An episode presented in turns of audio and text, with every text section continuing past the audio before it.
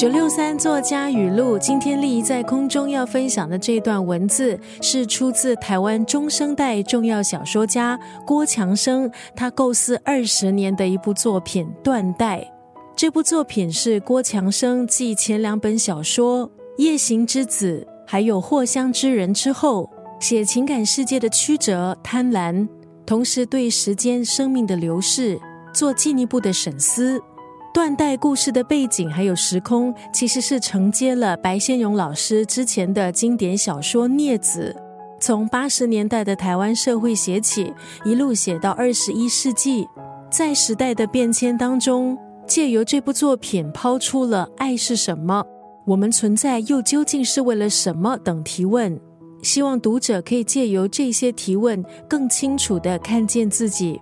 断代以推理小说的手法展开，由三条看似关系薄弱的叙事线入手，写出故事里不同角色的心理变化，还有成长回忆，从中构建出一个个扑朔迷离、引人入胜的议题。今天在空中就要分享《断代》这部小说当中的这段文字：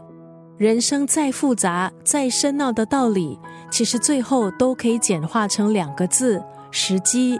绝大多数的失望之所以会发生，则是因为这两个字“错过”。